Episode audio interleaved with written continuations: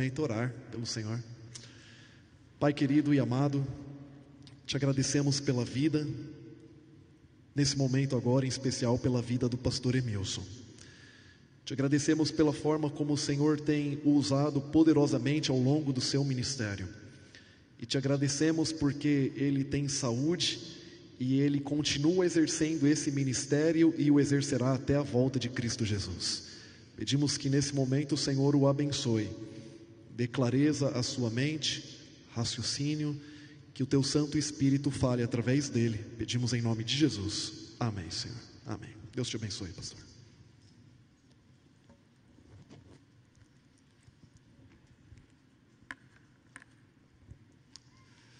Obrigado, pastor Henrique, pela acolhida, o convite. Boa tarde aos irmãos. Parabéns por seu interesse nas coisas espirituais porque você tem interesse em aprender mais sobre os planos de Deus para a igreja e também para a sua vida. E aproveito para comentar a todos que estão aqui presencialmente nesse momento e aqueles também que agora ou no futuro estarão de modo virtual acompanhando também o estudo bíblico que faremos durante essa tarde.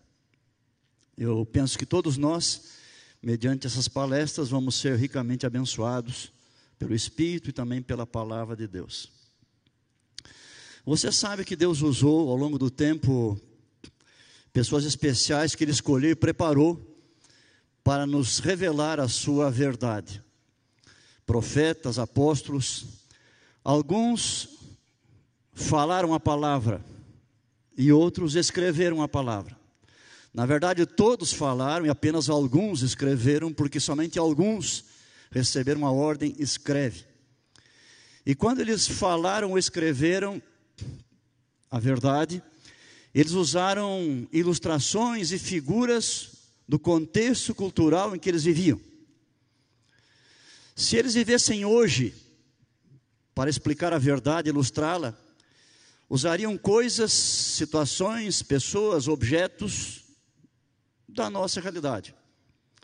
E assim teríamos, quem sabe, a parábola sobre a geladeira, sobre o forno micro-ondas, sobre o relógio, sobre a torneira, a lâmpada, o automóvel, o celular, as redes sociais, o empresário generoso, o estudante universitário, o pedreiro, o médico, a secretária, o administrador e muitas outras coisas da nossa realidade.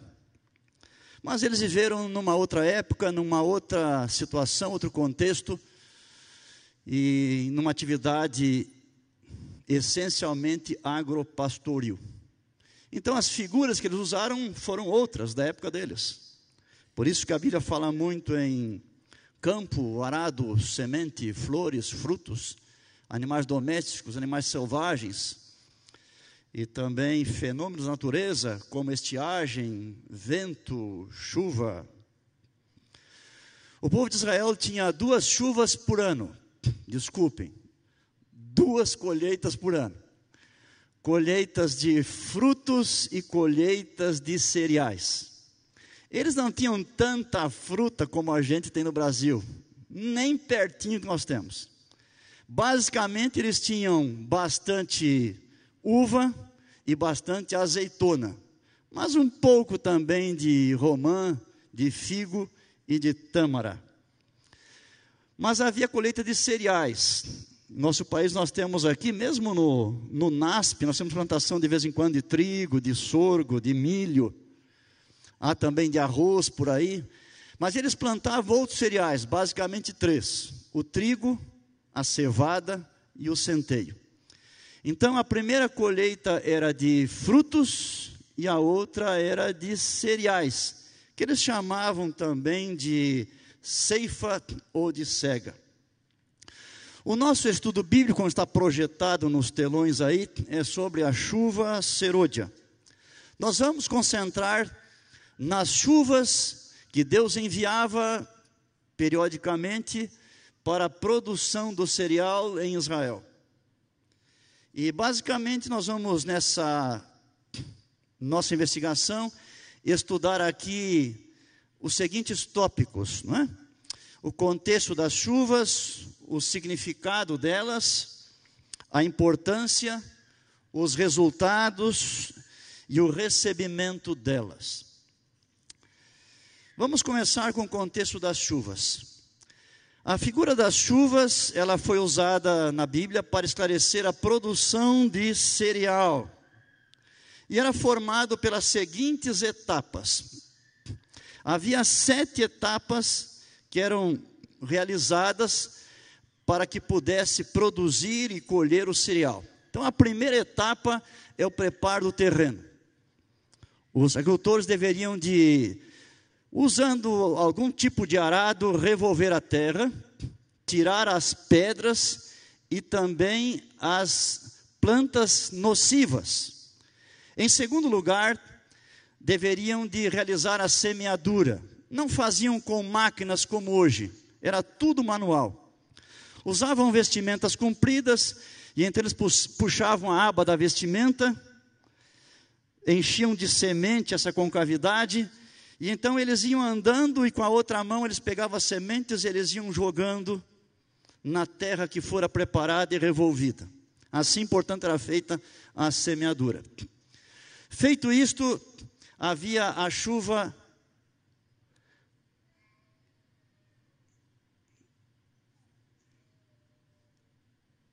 temporã. Depois que foi semeada, vem a primeira chuva, chamada chuva temporã. E ela tem uma missão especial. Ela faz com que a semente germine, brote e apareça a plantinha. Na sequência, nós temos agora o desenvolvimento da planta. Vai durar durante alguns meses. Nessa chuva temporã que eu mencionei, não é uma pancadinha que dá por alguns minutos, como acontece na nossa região de vez em quando. A chuva temporã, ela durava, na verdade, várias semanas. Ela ia desde o fim de outubro até o início de novembro. E aí a planta se desenvolvia nos próximos meses. Na sequência vinha a chuva serôdia. Quando a planta estava na altura já máxima, ela soltava os seus cachos com os seus grãos. E essa chuva aqui, a serôdia, que era a segunda chuva, era necessária para amadurecer o grão. Feito isto, o grão ficava maduro, e então nós temos aqui na sequência o que era chamado de ceifa. A ceifa era feita não com máquinas como hoje, mas com foices. Então o campo se enchia de pessoas, às vezes a família ou os vizinhos, amigos ajudavam também, e as pessoas então com uma mão seguravam lá o, a planta, as plantas, e com a outra passava a foice, e assim era feita a ceifa, e o que era colhido era guardado então no depósito para uso posterior.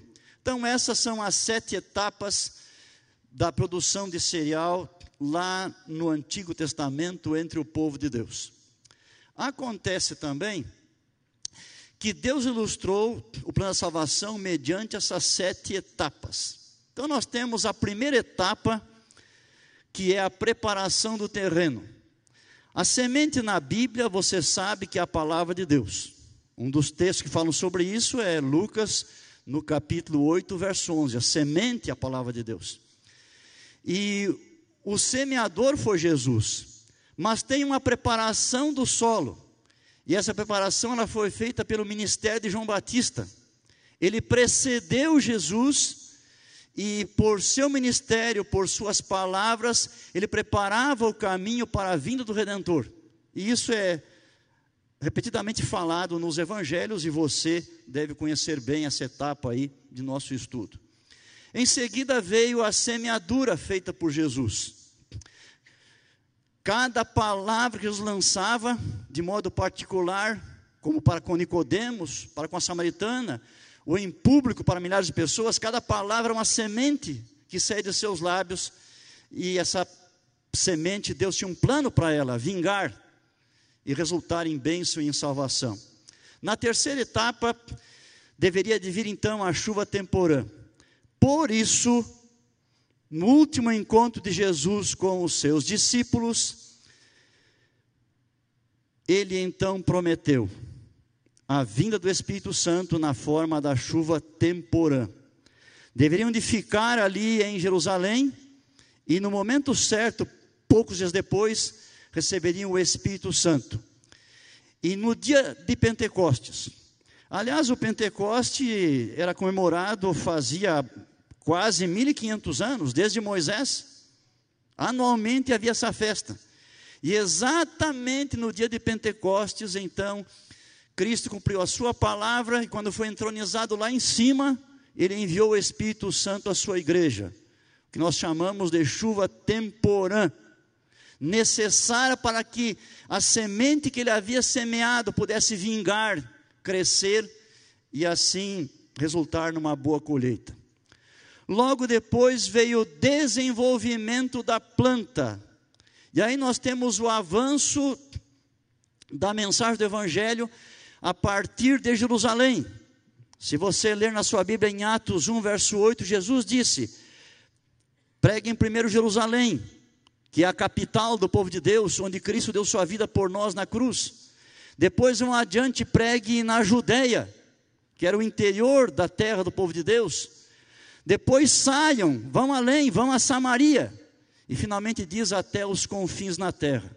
Então, deve haver um período de tempo em que o Evangelho está crescendo, avançando, alcançando novos corações.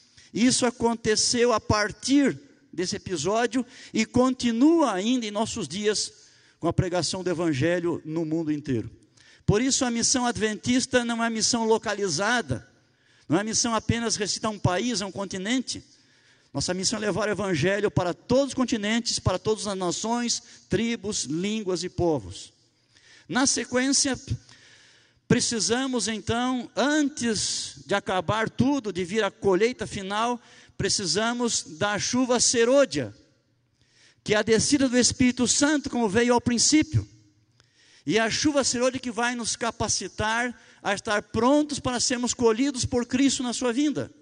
É ela que nos amadurece, portanto, ela é absolutamente necessária à vida da igreja e a nós também individualmente.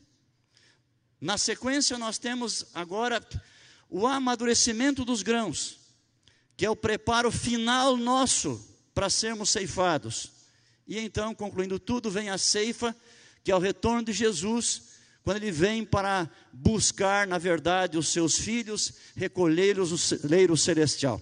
E sobre isso eu queria ler com você aqui um texto bastante conhecido. Você pode me acompanhar aqui na Bíblia, em Apocalipse 14. E se não quiser acompanhar também, bem-aventurado é o que ouve, não só o que lê. Apocalipse 14, é, João então tem uma visão, e ele diz assim, verso 14 também: E olhei, e eis uma nuvem branca, e sentado sobre a nuvem um semelhante a filho de homem, tendo na cabeça uma coroa de ouro, e na mão uma foice afiada. Outro anjo saiu do santuário gritando em grande voz para aquele que se achava sentado sobre a nuvem: Toma tua foice e ceifa, pois chegou a hora de ceifar, visto que a seara da terra já amadureceu. E aquele que estava sentado sobre a nuvem passou a foice sobre a terra, e a terra foi ceifada. Portanto, esse é o final do plano de salvação nessa figura apresentada aqui da ceifa, feita por Jesus em seu retorno aqui a esta terra. É interessante também nós lembrarmos que o plano que Deus fez para nos salvar tem um centro. E eu destaco três elementos. O primeiro elemento do plano da salvação, elemento central, é Cristo, Sua pessoa seus ensinos, suas obras, sua vida. Em segundo lugar, nós temos a atuação poderosa do Espírito Santo.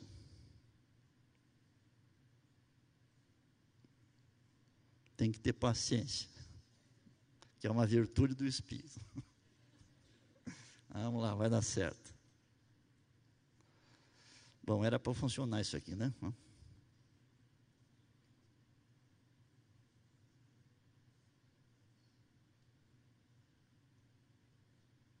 Aqui.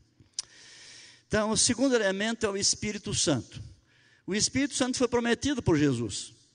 Aliás, um dos temas favoritos de Cristo é falar sobre o Espírito Santo. E no último encontro de Jesus com seus discípulos antes da cruz, algumas horas antes, ele falou bastante sobre o Espírito Santo. E você pode ler isso em João 14, João 16 também. Por exemplo, ele disse assim: E eu rogarei ao Pai, e ele vos dará outro consolador, a fim que seja convosco para sempre. E aí falou algumas coisas mais sobre a missão do Espírito Santo. E em terceiro lugar, nós temos a igreja de Deus. Então, tudo que é feito aqui nesse mundo pelo Filho e pelo Espírito Santo, que é o seu representante, tem em vista abençoar e salvar a igreja. Nunca esqueçamos isso. Pensemos um pouquinho sobre a promessa do Espírito Santo à igreja. Nós temos então essa promessa que aparece já no Antigo Testamento. Se você quiser me acompanhar, nós vamos ler agora alguns versos de Joel, profeta do Antigo Testamento, Joel capítulo 2, vamos ler o verso 23 e depois o 27 até o 32. Então, Joel, inspirado por Deus, escreveu assim: Alegrai-vos, pois, filhos de Sião, regozijai-vos, Senhor vosso Deus, porque Ele vos dará justa medida a chuva, fará descer como outrora a chuva temporã e a serôdia. 27 em diante. Sabereis que estou no meio de Israel, e que eu sou o Senhor vosso Deus, e não há outro.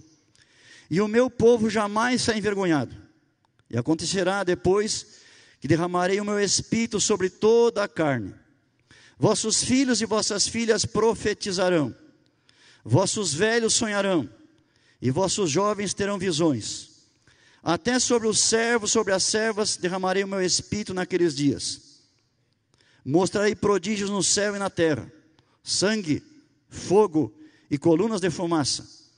O sol se converterá em trevas, e a lua em sangue, antes que venha o grande e terrível dia do Senhor.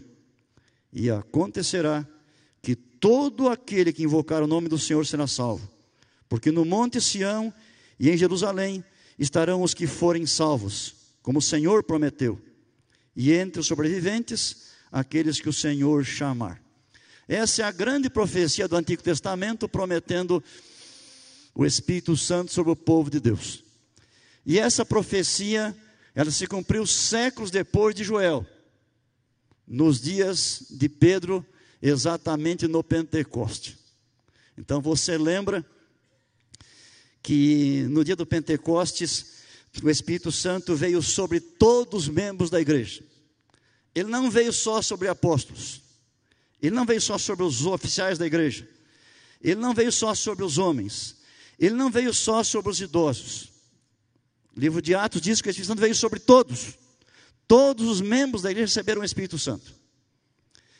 E naquele dia Deus deu um dom por atacado, que foi o dom de idiomas. E em Atos 2, quando conta o episódio, por três vezes é dito que as pessoas que estavam ali ouviam os membros da igreja falando na sua própria língua, a língua deles. E como era uma festa do Pentecoste, Jerusalém estava cheia de gente. Você deve lembrar que Israel tinha algumas festas principais, que eram três: Páscoa, Pentecoste e Tabernáculo. Todos os homens de Israel eram obrigados a frequentar essas três festas. Mulher, criança, adolescente não precisa ir, vai se quer, mas os homens têm que ir. E agora eles vinham de todas as partes de Israel, de todas as cidades e vilas, mas também de outras partes do mundo, porque havia judeus por toda parte da terra, como há hoje também. Nós temos hoje no mundo mais judeus fora de Israel do que dentro. Naqueles dias era assim também. E um judeu que estava vivendo num outro país, era filho de um pai judeu, de uma mãe judia, mas o judeu que estava lá no outro lugar tinha um sonho, todos tinham um sonho: viajar pelo menos uma vez para Israel e participar ou da Páscoa, ou do Pentecoste ou do tabernáculo. Economizavam para isso. E cada vez que havia uma das três festas, Jerusalém ficava abarrotada com centenas e centenas de milhares de judeus de todas as partes. E agora, quando a igreja recebeu o Espírito Santo e o dom de idiomas, aquelas pessoas que estavam próximas ouviram e se aproximaram, e cada um ouvia na sua própria língua onde estava vindo. Então, essa foi realmente aí a chuva temporã. Acontece que os que eram dali, quando ouviram o Pedrão falando numa outra língua, e o João e os outros, pensaram o quê? Esse pessoal deve estar bêbado. Que negócio é esse? E Atos diz isso. Então Pedro, tomando a palavra, diz assim: Estamos bêbados coisa nenhuma. Hoje está se cumprindo a profecia de Joel. E aí Pedro vai citar exatamente essas palavras. E você pode ver isso na sua Bíblia, em Atos 2, 15 a 21. Pedro repete, então, dizendo: Hoje se cumpriu. Portanto, essa profecia da dádiva do Espírito Santo já teve um cumprimento, que foi lá no Pentecostes, mas foi parcial, porque algumas partes da profecia não se cumpriram. Joel disse que quando o Espírito viria, ele vinculou também com sinais no céu, sangue, fogo, vapor de fumaça, sol se convertendo em trevas, lua em sangue. Isso não aconteceu no Pentecostes, mas está vinculado à segunda vinda. Portanto, antes de Jesus vir, vai ter um outro cumprimento dessa mesma promessa, e nós chamamos aí de chuva serôdia. Agora, na sequência,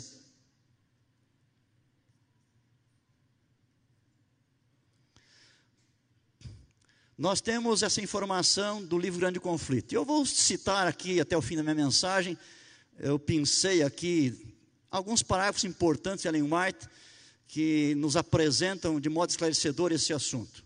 Ela escreveu assim: as profecias que se cumpriram no derramamento da chuva temporã, no início do Evangelho, devem novamente cumprir-se na chuva serôdia no final deste. Qual o significado das chuvas? As chuvas têm dois significados: um para a igreja e um para o indivíduo. Para a igreja no geral, então a primeira chuva temporã aconteceu lá no Pentecostes, e a segunda chuva está no futuro, brevemente, esperamos, um pouco antes da volta de Jesus. Mas para o indivíduo, a primeira chuva aconteceu na sua vida particular. Então, vamos pensar em você. Quando a semente do evangelho foi lançada no seu coração, eu não sei como que foi. Se foi por meio de seus pais, na sua família, se foi um comportor, uma série evangelística, se foi a leitura de um livro, eu não sei como foi. Mas quando você recebeu a semente do evangelho, o Espírito Santo começou a atuar em sua vida. E pela atuação dele você foi crescendo espiritualmente. Então você teve também e está tendo hoje a sua chuva temporã, que faz o grão geminar, brotar, crescer. E a segunda chuva, que é a serôdia, para você individualmente, vai coincidir com a chuva para a igreja no geral também. Bem, qual a importância das chuvas? Isso tem que ficar bem claro para a gente sem chuva temporã, a semente não vinga, não cresce, não produz nada. E sem a chuva serôdia, o que podemos esperar?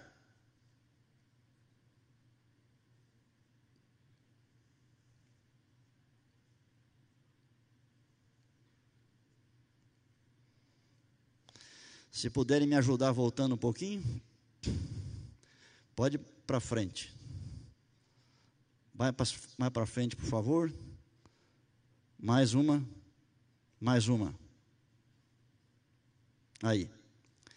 Então, sem a chuva serôdia, os grãos de espiga não amadurecem. Então, não há colheita, todo o trabalho foi perdido. Isso é verdade para a plantação do cereal, qualquer cereal, e é verdade para nós espiritualmente também. Portanto, sem chuva serôdia, nenhum de nós vai herdar o reino de Deus. É fundamental para a igreja recebemos, portanto, essa chuva. Também é interessante pensarmos agora nos resultados das chuvas. Ellen White escreveu: o derramamento do Espírito nos dias apostólicos foi a chuva temporã. E glorioso foi o resultado. Mas a chuva serôdia será mais abundante. Olha que interessante. A vinda do Espírito Santo Pentecoste teve um glorioso resultado. Mas a vinda do Espírito Santo agora nos últimos dias vai ser mais abundante também. Então vamos pensar assim: quais foram os resultados da chuva temporã quando ela veio no dia do Pentecostes? Pensemos um pouquinho sobre isso. Primeira informação. Gira torno da palavrinha intrepidez. A igreja teve intrepidez para anunciar a palavra de Deus. E eu quero que você me acompanhe aqui em alguns textos da Bíblia, para a gente ter essa compreensão.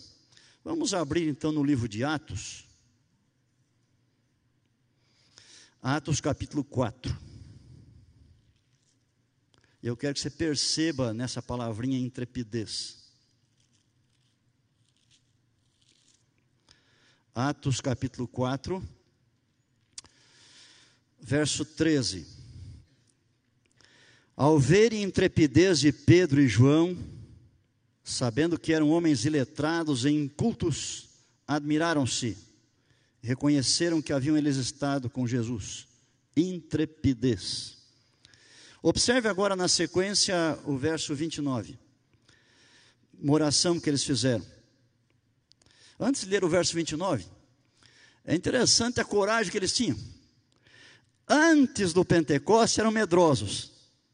Tanto é que quando Jesus foi preso, o que, que eles fizeram? Pernas para que te quero. Todos fugiram. Mas agora, depois do Pentecoste, eles eram audaciosos. Eles começaram a pregar sobre Jesus, eles foram presos, foram levados à prisão, depois ao sinédrio, foram machucados. Disseram: Vamos soltar vocês, mas proibimos vocês de pregarem sobre esse Jesus. E assim que soltaram eles, o que, que eles fizeram? Eles foram para o mesmo lugar onde haviam sido presos e pregaram a mesma coisa. Porque não tinham mais medo, eram intrépidos. E quando foram soltos de novo e ameaçados, eles se voltaram para a igreja, reuniram-se com a igreja, e o que eles fizeram? Uma oração. Na oração que eles pediram para Deus: intrepidez. E agora vem o verso 29. Agora, Senhor, olha para as suas ameaças e concede aos teus servos que anunciem com toda a intrepidez a tua palavra. E nós podemos ver um pouquinho mais ainda no verso 31. Tendo eles orado, tremeu o lugar onde estavam reunidos, todos ficaram cheios do Espírito Santo e com intrepidez anunciar a palavra de Deus. Olha que interessante. Receberam intrepidez para anunciar a palavra de Deus, coisa que eles não tinham antes. Mas, seguindo aqui um pouquinho, o segundo efeito, resultado da chuva temporã naqueles dias, a igreja pôde realizar muitos milagres. E eles estão relatados no livro de Atos. Eu vou lembrar, refrescar a sua memória aí. Por exemplo, em Atos 3, nós temos Pedro e João encontrando o paralítico junto à porta do templo e disseram assim, quando o homem estendeu a mão pedindo uma esmola: Não temos prata nem ouro, mas o que temos nós te damos. Em nome de Jesus, levanta e anda. E o homem levantou e andou. Bem, Depois nós temos em Atos 5, conta algo muito interessante. Era tanta gente vindo para ser curada, de tudo que é tipo de doença e de possessão demoníaca, que eles não conseguiam chegar perto, todos dos apóstolos, não conseguiam encostar, não conseguiam chegar muito pertinho. O que, que eles fizeram? Eles colocaram os doentes com todo tipo de doença nas calçadas, um do lado do outro. Encheram as calçadas doentes. E agora o Pedro, o Pedrão, o Pedrão só ia passando assim, e a luz do sol batia em Pedro e a sombra dele batia nas pessoas, elas eram curadas, todas curadas, todas, todas, todas, todas, não ficou um doente. Resultado da chuva temporã. Mas isso está na sua Bíblia, então vamos ler aqui agora. Em Atos, no capítulo 5, diz assim, verso 12: Muitos sinais e prodígios eram feitos entre o povo pelas mãos dos apóstolos. E o verso 15 continua: a ponto de levarem os enfermos até pelas ruas e os colocarem sobre leitos e macas, para que ao passar Pedro, ao menos a sua sombra se projetasse em alguns deles. Afluía também muita gente das cidades vizinhas a Jerusalém, levando doentes atormentados de espíritos imundos. E, o que, é que diz aí? Todos eram curados, todos, todos foram curados. Atos 8 conta que Filipe evangelizou Samaria e expulsou muitos demônios e curou pessoas com todo tipo de enfermidades também. E Atos 9 conta que Paulo ficou cego, mas Deus enviou lá um membro da igreja chamado Ananias, e aí o Paulo foi curado da sua cegueira. Em Atos 9 tem ainda um paralítico, Enéas, ele foi curado. Em Atos 9, uma mulher morreu, Dorcas, foi ressuscitada. Portanto, quando veio a primeira chuva temporã, houve muitos milagres. E um terceiro efeito da chuva temporã, que eu quero destacar para vocês aqui, a igreja presenciou muitas conversões. Livro de Atos, Atos 2, 41, diz que no Pentecostes quase 3 mil aceitaram e se batizaram. No capítulo 4, verso 5, diz que a multidão subiu para 5 mil. No capítulo 5, 14 diz que aumentava a multidão dos crentes. E capítulo 6, verso 7, aumentava o número de discípulos. Então, muitas conversões. O eunuco etíope, em Atos 8, creu. Em Atos 9, Saulo aceitou e foi batizado. Por causa da cura de Enéas, os habitantes de Lida e Sarona se converteram. Por causa da ressurreição de Dorcas, muitos da sociedade creram. Cornélio e sua família e seus amigos íntimos também todos aceitaram o evangelho, foram batizados. E Antioquia da Síria muitos se converteram. Agora podemos pensar no que vai acontecer quando vier a chuva serôdia.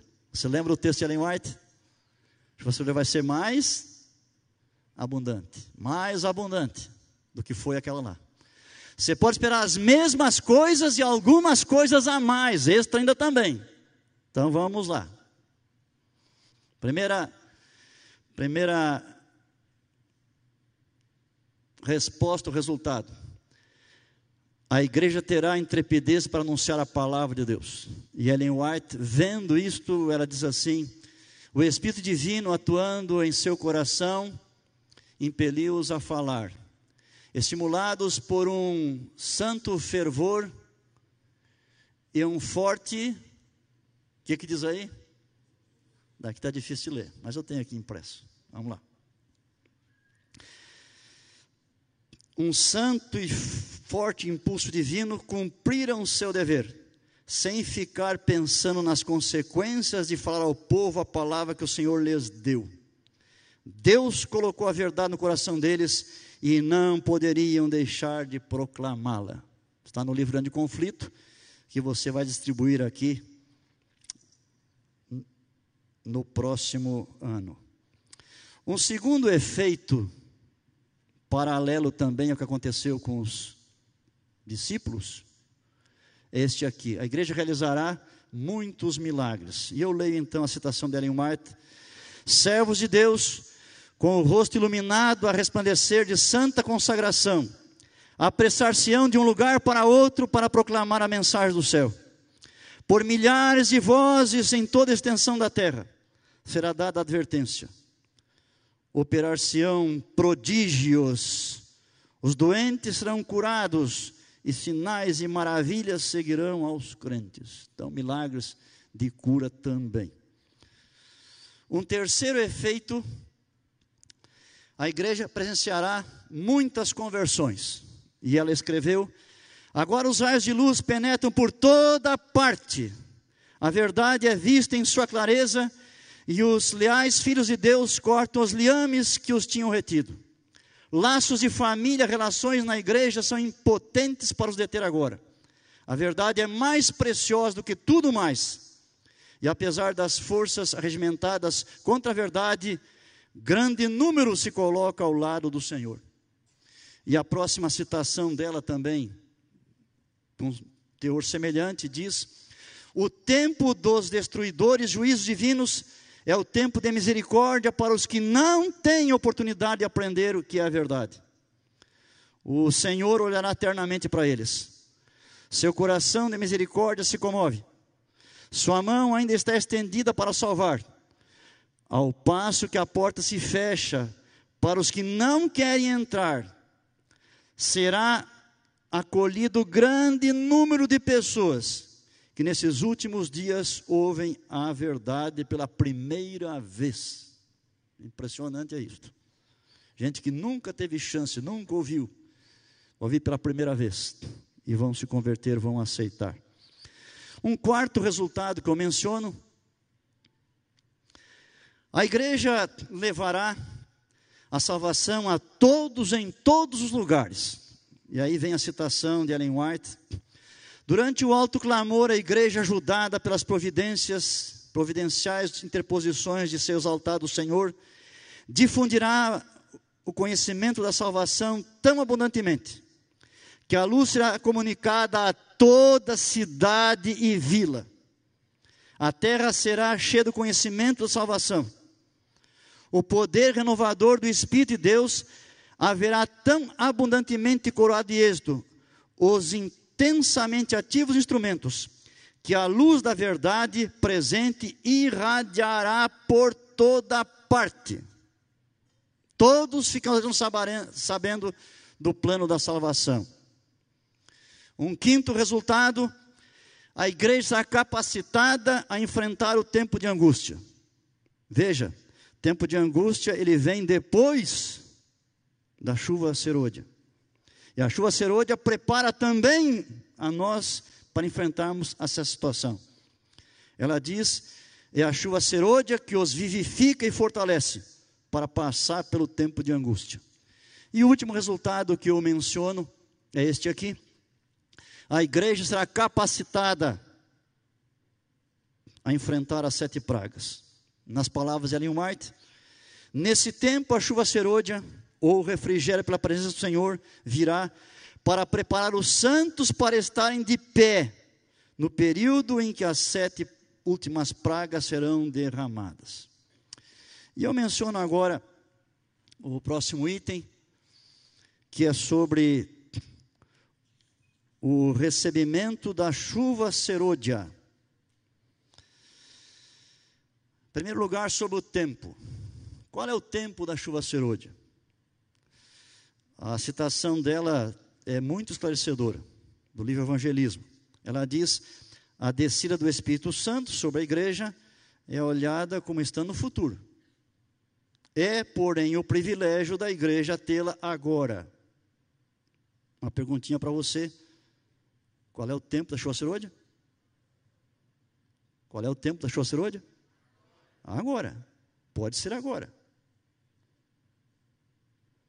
Ela continua dizendo: buscai-a, orai por ela, crede nela, precisamos tê-la, e o céu espera para concedê-la.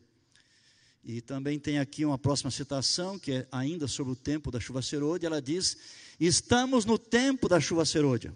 Portanto, é algo presente. Estamos no tempo da chuva serôdia. Tempo em que o Senhor otorgará liberalmente o seu espírito. Sede fervorosos em oração, vigiai no espírito. E uma outra pergunta para nós, não é? Quem é que vai receber o, a chuva serôdia? Não são todas as pessoas, mas ela explica quem vai receber. Ela diz: Cristo prometeu o dom do Espírito Santo à sua igreja. E a promessa nos pertence a nós, da mesma maneira que aos primeiros discípulos. Mas, como todas as outras promessas, é dada sob condições. Então, precisamos de preencher condições dadas por Deus para receber o Espírito Santo na chuva serôdia. E eu cito aqui para vocês agora, do estudo que fiz, três condições. Primeira condição: nós temos que pedir. Aqueles que pedem o Espírito Santo vão receber. Quem não pede, não recebe. Ela escreveu cada obreiro. E quando ela fala em obreiro, não é só obreiro assalariado do NASP ou de outra instituição. É cada um de nós que é filho de Deus e tem dons, capacidades, todos nós temos e trabalhamos para Deus, somos obreiros. Cada obreiro devia fazer sua petição a Deus pelo batismo diário do Espírito Santo. Jesus recebia o Espírito Santo todo dia. Você lembra que no batismo ele recebeu o Espírito Santo? Veio na forma de uma pomba, é verdade. Mas todos os dias, todos os dias ele era batizado pelo Espírito Santo. Quando pela manhã ele tinha um bom tempo para conversar com Deus, era cheio do Espírito para depois sair, trabalhar e abençoar as pessoas. E assim deve ser conosco também. Uma segunda condição que é apresentada aqueles que vivem de acordo com a luz que possuem. Então, nas palavras de Ellen White, deve o coração ser esvaziado de toda mancha, purificado para a habitação do Espírito. Só os que estiverem vivendo de acordo com a luz que têm recebido poderão receber maior luz. A não ser que nos estejamos desenvolvendo diariamente na exemplificação das ativas virtudes cristãs. Não reconheceremos a manifestação do Espírito Santo na chuva serôdia. Viver de acordo com a luz. Toda a minha vida estudei a Bíblia. Eu aprendi a ler quando tinha seis anos de idade. Essa semana eu estou fazendo 67. Há 61 anos que eu leio a Bíblia. E quanta coisa Deus me ensinou. Quanta coisa. Dediquei minha vida à teologia. Mas na minha oração todo dia para Deus, eu peço assim: Senhor Deus, me ajuda a viver, não de acordo com o que eu tenho escrito, com o que eu tenho pregado e ensinado, mas de acordo com tudo que eu tenho aprendido do Senhor. E é isso que Deus quer de nós. Nós temos que viver de acordo com toda a luz que nós temos recebido. Se nós temos luz, mas nós não obedecemos, para que ter mais luz? Para que ter mais Espírito Santo? Não adianta. Nós temos que viver de acordo com o conhecimento que Deus nos deu até esse momento, enquanto buscamos ter mais. E como eu mencionei para vocês na citação dela, e está ali também, é, fala desenvolver diariamente nas virtudes cristãs. É o fruto do Espírito.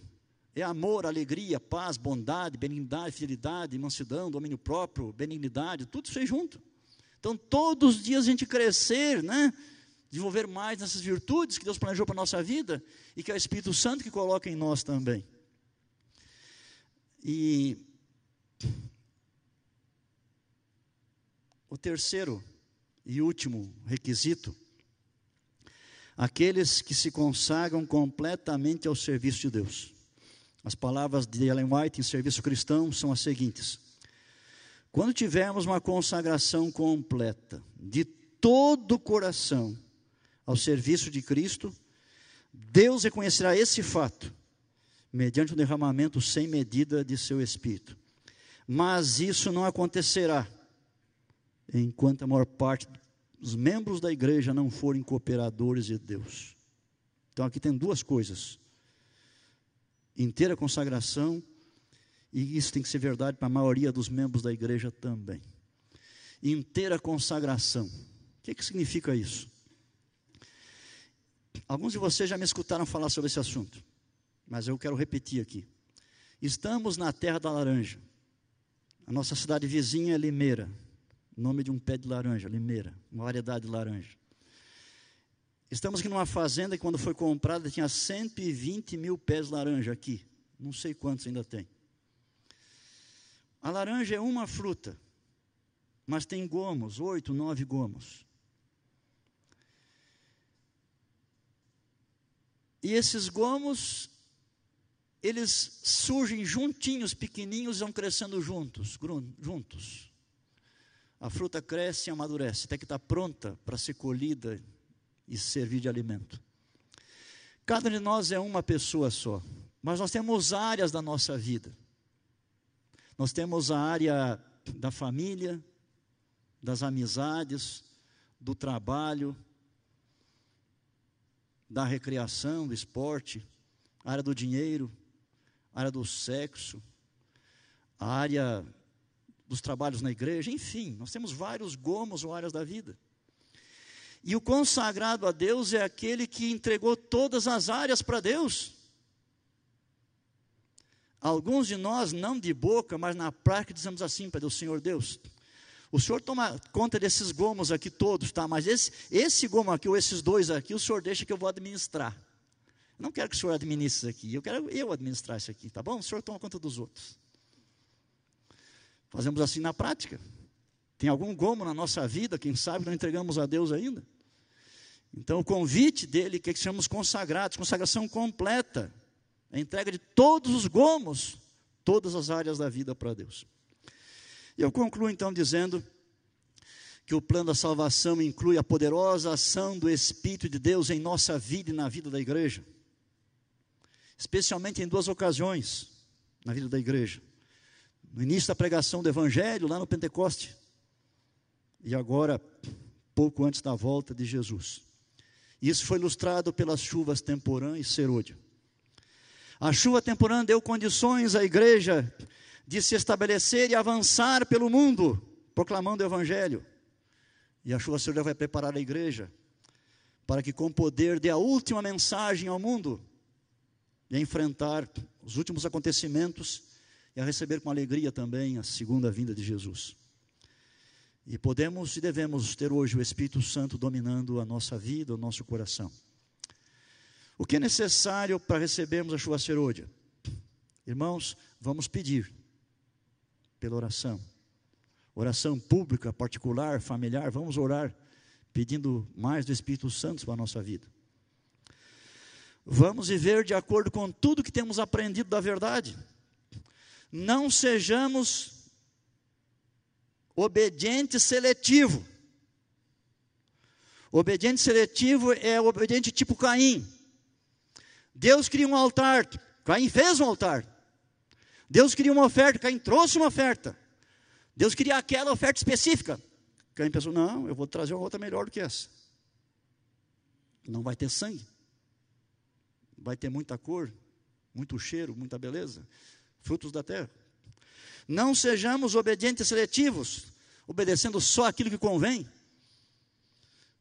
Abandonemos todo o pecado e o mal em todas as formas. Vamos desenvolver as virtudes cristãs. E finalmente, entreguemos a Deus toda a nossa vida, o que nós somos, o que nós temos, sempre confiantes em Sua preciosa e eterna palavra. Amém.